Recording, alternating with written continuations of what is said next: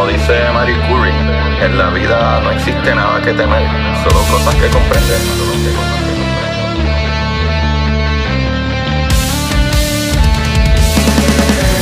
Recuerden correr y buscar la manera de aprender que más le divierta.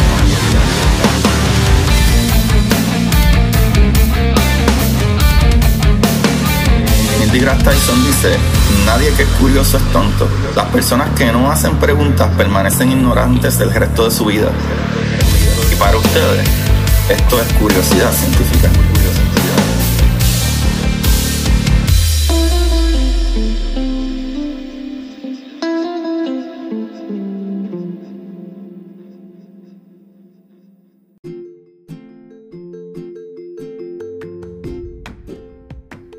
Buenas, Curiosidad Científica. Bienvenidos sean todos ustedes nuevamente a este su programa de curiosidad. Espero que todos se encuentren muy bien. Yo me encuentro muy bien, muy feliz, muy excited. Estoy emocionado. Estoy muy emocionado. Porque mañana, mañana jueves, llega el qué? El Perseverance con Ingenuity. Sí, Corillo, llega el nuevo rover a Marte y estoy súper excited y quería hablar un poquito de, ¿verdad? Quería hacer este capítulo especial, ¿verdad? Nuevamente otro capítulo extra, así mismo es, trayéndole mera, mucha más diversión, información y creatividad para todos ustedes y sobre todo, sobre todo, mucha perseverancia, papá. ah, Corillo. Eh, nada, quería hacer un capítulo cortito eh, explicando eh, unas ciertas cositas que debemos de saber del planeta Marte. ¿Y por qué es tan difícil? ¿Por qué es tan difícil llevar un rover, ¿verdad? A ese planeta. Y podemos empezar por, claramente, hablando del tamaño del planeta. O sea, vamos a hablar de unas ciertas cositas que gracias al tamaño del planeta es que las condiciones cambian. O sea, el planeta Marte es bastante más pequeño que el planeta Tierra. Eh, y, y es un factor súper importante. ¿Por qué? Porque al ser menos masivo, menos grande, pues tiene menos gravedad, lo cual se hace mucho más difícil aguantar una atmósfera, lo cual hace mucho más posible, de acuerdo a lo que nosotros entendemos en el planeta Tierra, que por el tamaño que nosotros tenemos, todavía ese centro, ¿verdad? Ese núcleo de nuestro planeta eh, sigue siendo líquido, ¿verdad? Roca líquida, metales ahí que ah, tienen un movimiento y ese movimiento crea, ¿verdad? Ya que crea una electricidad, con la electricidad se crea un campo magnético que evita que nuestra atmósfera se vaya. Que incluso tengo que hablar de que un capítulo dije eh, eh, nuestro ozono y ozono no es la atmósfera, atmósfera es toda esa capa de muchos diferentes ¿verdad? Este, partes y el ozono o la capa de ozono es solamente una parte de toda esa eh, ¿verdad? capa que está. El ozono está en la estratosfera y después está la toprósfera y todas esas cositas así, pero todo entero es la capa de, ¿cómo es? este? La atmósfera. Y la capa de ozono es solamente una parte de la atmósfera. Pero la atmósfera, ¿verdad? De un planeta es lo que cubre esos gases, ese conjunto de gases eh, eh, que hay ahí que nos cubren y, y nos protegen de los rayos solares, ¿verdad? Eh, como ultravioleta y cosas así que nos pueden hacer muchísimo daño. Al mismo tiempo regula la temperatura del planeta y al mismo tiempo, este, básicamente eh, eh, hay una parte que es lo que te estoy diciendo de verdad de, ese centro del planeta que al todavía verdad lo que entendemos al todavía estar líquido y rotar esos metales líquidos allá adentro crean un, dínamo, lo que se llama un dínamo, que genera una electricidad y con esta, esa electricidad un campo electromagnético que tapa o evita que esos vientos solares destruyan nuestra atmósfera por completo, ¿verdad? Que ahí es que se forman las hermosas, ¿verdad? Cuando, cuando se atrae eso al polo norte o polo sur, eh, ¿verdad? Los polos magnéticos, ahí es que vemos esas maravillosas y hermosas auroras, ¿verdad? La boreal y el austral. Eso está magnífico. So, con eso dicho, entendemos eso. ¿Qué sucede? En el caso de Marte, Marte se cree que ya es un pedazo de piedra frío y muerto. ¿Sabes? Ya no queda vida y eso es lo que se cree. Pero, pero, con eso dicho, Marte entonces no tiene una capa electromagnética, o sea, no tiene esa protección electromagnética porque el, planeta al ser más pequeño ya se entiende que su centro debe estar casi completamente, ¿verdad?, eh, sólido o no en movimiento. Por la razón que sea, Marte no tiene un, ¿verdad? Una, una capa electromagnética como nosotros lo que hace también por el, entonces el tamaño no puede aguantar porque no tiene suficiente eh, gravedad para aguantar una atmósfera. Lo que hace que tampoco tenga muchos gases ahí o no tiene una atmósfera que proteja el planeta tampoco. Lo cual en Marte no hay casi aire. ¿Sabe qué sucede? Hay tan poco aire que es bien difícil tú detener algo.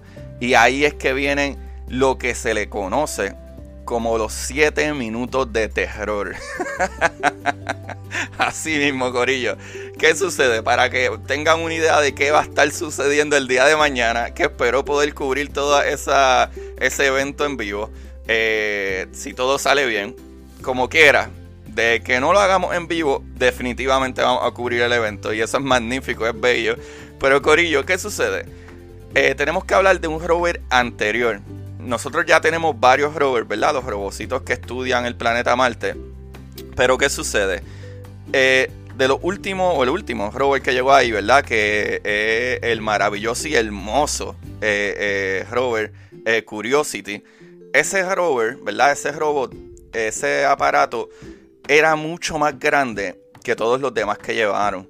Y en aquel momento ellos dijeron, ok, cómo vamos a aterrizar esto sin que se destruya, porque es mucho más grande, no podemos hacerlo como hicimos con los otros. Y ellos se ingeniaron, ellos se ingeniaron eh, como si fuera una grúa, una grúa que, eh, eh, literalmente la nave, el rover, no simple y sencillamente aterriza y ya, no, no, no, no. Se queda como si fuera una grúa que se queda en el aire flotando, ¿verdad? Con unos propulsores por la velocidad de escape eh, a pesar de que hay poco aire, puede mantener ahí, eh, ¿verdad? Este, flotando, mientras esa cadenita, el de esa grúa va bajándolo hasta la tierra.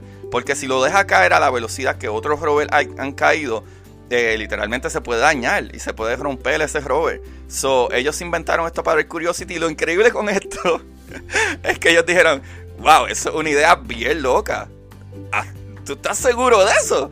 Y pues empezaron a trabajar en eso. Y tú sabes que funcionó maravillosamente bello. Ahora, ¿qué sucede? Hay que virar para atrás porque para llegar a ese punto, para llegar a ese punto, hay que hablar de ciertas cositas que están al garete. Comenzando porque ya saben que las condiciones en que Marte está, ¿verdad? Al ser más pequeño y etcétera, número uno, tiene menos gravedad, so hay menos aire, hay, casi no hay una atmósfera, ¿verdad? O la atmósfera es muy, muy poca y no hay aire, lo cual, si tú utilizas un paracaídas o lo que sea, tienes que utilizar aire, ¿verdad? Para, para parar ese, eh, ¿verdad? Para que el paracaídas sea funcional, funcional. Y otra cosa bien maravillosa es que, eh, por si no lo sabían, cuando la nave viene viajando por el espacio, viene a miles de millas por hora. Viene a miles de millas por hora. Cuando hablo de miles, hablo de alrededor de 12.000 a 13.000 millas. Esa nave, ese, ese rover, ¿verdad? Donde se encuentra, viene entrando a la atmósfera alrededor de unas 12.000 a 13.000 millas por hora. O sea, es ridículamente rápido. ¿Qué sucede? Este es el truco. El truco de los 7 minutos de horror, como se le conoce, los 7 minutos de horror, es que al entrar esa atmósfera van a tratar de bajar la velocidad, ¿verdad? De los 12.000, 13.000 millas por hora lo más que puedan. Obviamente, al pasar la atmósfera todavía va demasiado rápido. Al ir demasiado rápido se van a dispersar, si no me equivoco, un paracaídas principal, me puedo estar equivocando del nuevo modelo, no sé si será uno solo, dos o tres, pero a mi entender es más de uno, siempre son dos. Eh, habrá un paracaídas principal que abrirá y tratará de bajar la velocidad más todavía, alrededor de como, eh, eh, ¿verdad? Este, a lo mejor menos de, de, 10 millas por hora. Y ese secundario tratará, ¿verdad? Al, ese primer paracaídas abrir y va a tratar de detener más todavía la velocidad hasta que vaya, ¿verdad? Cayendo eh, en medio free fall, en vez de ir con rapidez, sino como que por su propio peso. Eh, habrá otro paracaídas que abrirá. Y esta parte tengo que corroborarla bien porque no estoy seguro, ¿verdad? Todavía no he visto mucha información de cuántos paracaídas va a tener. Pero se supone que hay un paracaídas principal, después hay otro eh, que lo detendrá mucho más, al punto que ese paracaídas también lo soltará. Pero lo brutal con este nuevo rover es que una vez esté en, en ese momento, que básicamente está en el paracaídas, eh, no, donde vamos a aterrizar es un área que es súper difícil por eso nunca habían decidido ir para allá. Pero hay un artefacto bien brutal que tiene este nueva nave o este rover y es que va a localizar, ¿verdad? Mientras va cayendo, él va a decidir, ok, ¿dónde se ve esto? ¿Dónde se ve aquello? Porque yo voy a aterrizar en un sitio que está difícil, pero yo voy a analizar, en, ¿verdad? Con imágenes vivas al momento, al mismo momento, va a darse cuenta, ok, Mm, yo creo que es mejor aterrizar aquí que allá, y etcétera. Al momento de que ¡pam! llegó, ok, mira, localizó que aquí es que voy a aterrizar, ¿tú sabes qué? Pues ahí vamos a aterrizar, vamos a meter mano, ahí vamos a, parquearnos al lado del cajo Agustín, pero en Marte. Es que por si ustedes no sabían, yo tengo un Tesla allá en Marte parqueado. El Tesla que envió Elon, yo lo, yo lo parqué desde acá. Anyway, dejándome titerería. Eh, ¿Verdad? Volviendo atrás, una vez eh, el rover localice, ¿verdad? O esa nave identifique, ok, este es un buen eh, lugar donde estacionarme, ahí entonces se va a dirigir. Y como dije, ahí vienen esos, esos thrusters, esos boosts, ese, eso, ese, ¿verdad? Que le puedo llamar esta grúa. Flotadora, esta nave que va a tener entonces esta propulsión que la va a mantener, como quien dice, a cierto nivel, a unos cuantos pies de la tierra y va a ir bajando poco a poco, poco a poco ese, ¿verdad? Ese rover, el Perseverance, hasta que, ¿verdad? Lo deposita en el suelo y ¡pam! se desconecta y se estrella en otro lado o cae en otro lado, ¿verdad? Lejos del rover, que no vaya a dañar el rover después que lo pudo estacionar bien. Ese sería el colmo. Pero ¿y por qué es tan aterrador esto? Ustedes dirán, Agustín, ¿por qué es tan aterrador?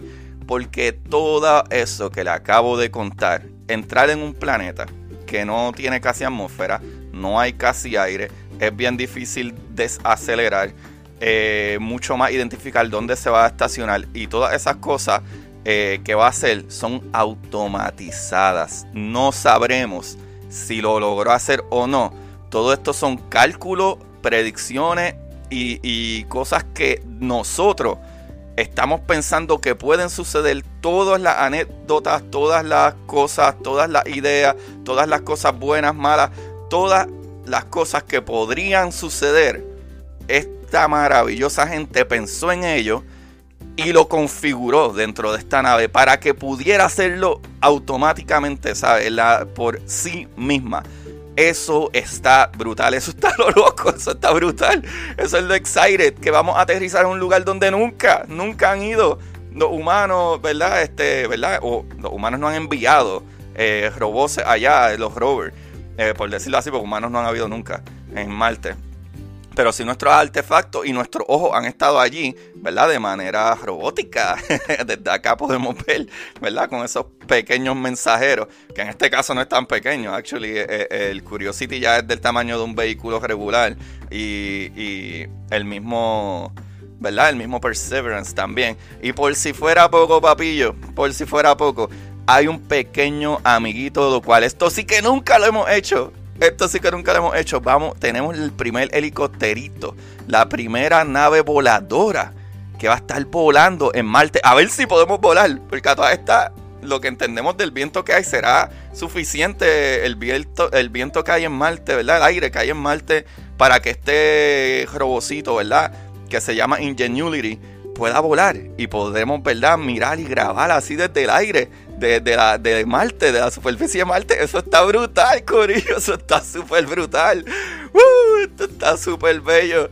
Eso era como que lo que quería dejar de antemano para que entiendan a qué nos estamos enfrentando el día de mañana, a los 7 minutos de horror y por qué razón son los 7 minutos de horror. Qué cosa más maravillosa y bella. Corillo. Con ustedes su José Agustín Valenzuela. Recuerden seguirlo en Curiosidad Científica Podcast en Instagram, Curiosidad Científica en, en Twitter. Y como Agustín Valenzuela en Facebook. Pero para cosas maravillosas, en específico Twitter y Instagram, es donde posteo estas cosas bellas, como hasta el, un videito que explica esto que yo acabo de decir. Pero con imágenes bien bonitos. si quieren verlo, vayan a Curiosidad Científica Podcast en Instagram y lo van a ver. Una cosa bella, chula y maravillosa. También si nos quieren ayudar, comparte, dale like, dale share. Eh, haz las cosas bonitas del podcast, escríbeme, eh, compra mi libro en Amazon, Curiosidad Científica del Universo en Arroz con Habichuela en Amazon, o escríbeme directamente y te lo envío desde acá, desde mi residencia, oficina, slash, gimnasio y estudio. ah, hay que ser proactivo, papito, hay que ser proactivo, ¿ok? Ok. y también aquí en el link, en la descripción abajo del, capítulo, eh, también pueden aportar desde 99 centavos al mes lo que ustedes quieran. Gracias a todos esos eh, eh, patrocinadores que lo están haciendo en Anchor Listener Support. Gracias a todos ustedes, son una gran ayuda y me ayudan a literalmente pagar el equipo de grabación y los programas de grabación que para los que hacen sonido saben que no son gratis. So, Corillo, muchas, muchas gracias. Se les quiere. Siempre recuerden la manera, ¿verdad?, de aprender. Que más les divierta. Chequeamos, mis amores.